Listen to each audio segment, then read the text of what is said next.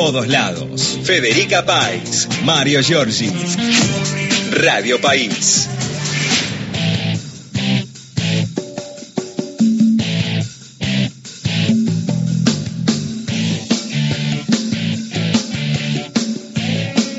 13 horas y 24 minutos y domingo de elecciones. Preocupación por parte de, te diría que todos los frentes políticos, también de las autoridades electorales, en cuanto al alto nivel de ausentismo que se han dado en los diferentes espacios y provincias en donde se votó. Ausentismo mayor del que habitualmente se registra.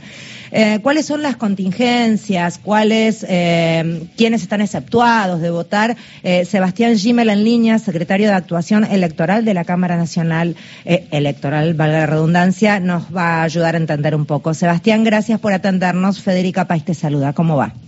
¿Qué tal? Buenas tardes, Federica. Un gusto conversar con usted y con el equipo. A ver, en primera instancia, Sebastián, ¿qué pasa si yo no tengo ganas de ir a votar y no voy a votar? ¿Qué consecuencias tenemos?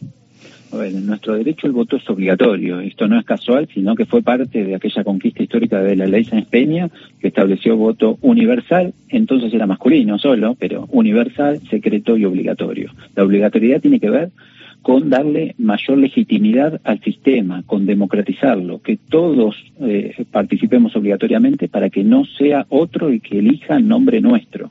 Entonces es una de las premisas fundantes de nuestro sistema electoral.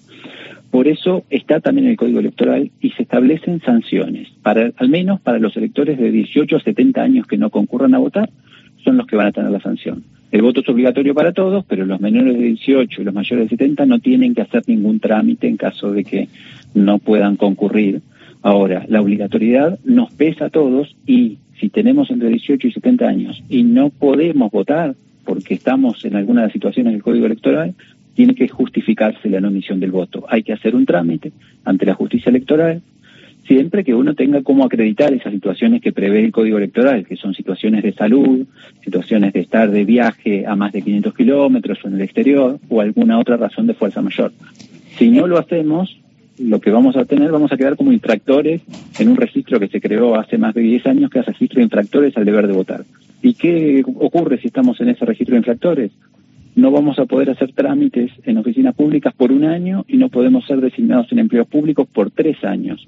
Por eso es que hemos salido a informar de esto a la ciudadanía. También porque pretendemos que el nivel de participación sea el más alto posible. Es lo que fortalece nuestro sistema. Sebastián, ¿hay multa económica? Hay una multa económica, la verdad es que el monto es bastante exiguo porque está fijado en la ley desde hace ya muchos años. ¿De cuánto? Este, hasta 500 pesos la multa. Claro, nada, nada, nada. Habría que subirla, ¿no? Eso lo tiene que subir el legislador, porque es un monto que está establecido en la ley y que tiene que modificarse modificando el código electoral. Por lo tanto, lo que sí duele es esto que acabas de enunciar. Repitámoslo, por favor. ¿Qué, qué sucede si no votamos? ¿Cuál es la sanción? Claro, quien está en situación de infractor no puede hacer trámites en oficinas públicas nacionales, provinciales y municipales durante un año. ¿Qué quiere decir eso? ¿Qué no puedo hacer? Por ejemplo, no va a poder eh, pedir un turno para renovar la licencia de conducir. Bien. Por poner un ejemplo bien concreto de lo que suele ocurrir para para los ciudadanos y ciudadanas. ¿Qué otra cosa no podría, por ejemplo? No va a poder obtener un turno para sacar el pasaporte. Bien. Y así trámites municipales también, puede ser de inscripción, de obtención de una licencia comercial en el municipio o una habilitación de, algún emprendimiento. Bueno, eso es contundente y es concreto, por eso yo te pedí ejemplos, porque si no, no se entiende muy bien, queda en un limbo cuando uno sabe que de repente hay unas cuantas cosas concretas que por un año no se van a poder hacer, a lo mejor se revisa un poco más eh, el ir a votar o no. ¿Hay sanciones eh, efectivas a pesar de eso? ¿Qué tal, Mario? Soy, eh, si alguien no votó, ¿pudo hacer trámites igual?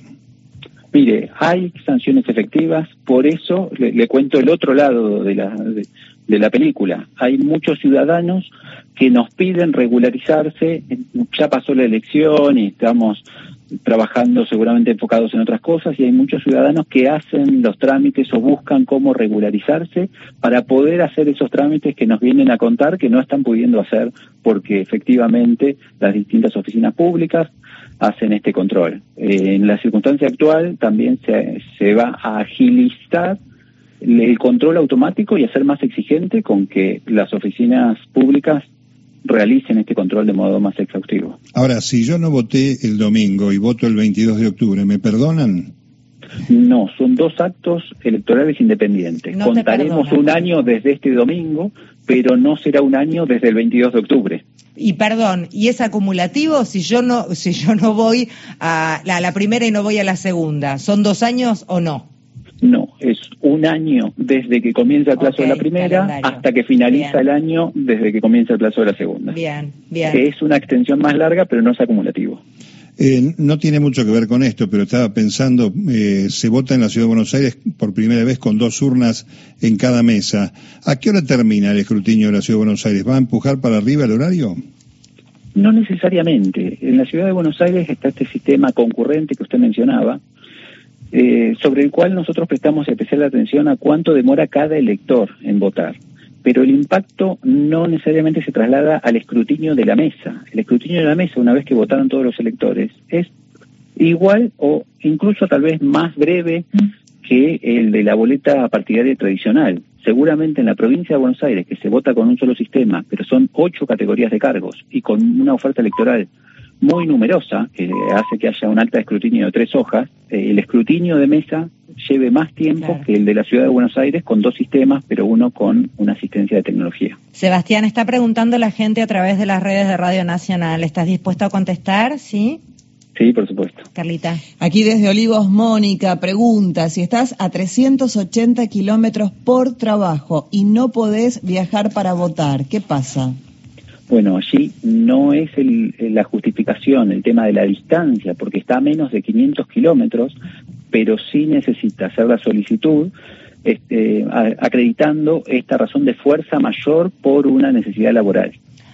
Eso quién, a ver, por ejemplo, de, de, trasladarse. ¿Eso quién lo emitiría? ¿La gente que me contrata, para la gente con la que estoy trabajando o quién? Exactamente, su empleador tiene que acreditar todas las circunstancias que hace que sea además un empleo que no pueda prescindir ese día. ¿Y dónde, dónde lo presento? ¿A dónde voy con ese papel, Sebastián? Eso se hace a través de Internet desde el día domingo y por el plazo de 60 días, porque además hay un plazo para solicitar la justificación a través del sitio infractores.padrón.gov.ar, que es un sitio que está actualmente vigente y donde cualquiera de nosotros puede consultar las elecciones de 2015 hasta ahora, si figura como votante o como infractor. Bien, sucede, por ejemplo, cuestiones de internaciones, de gente que está internada y que no está pudiendo salir, ¿cómo se procede? ¿Sería la misma lógica?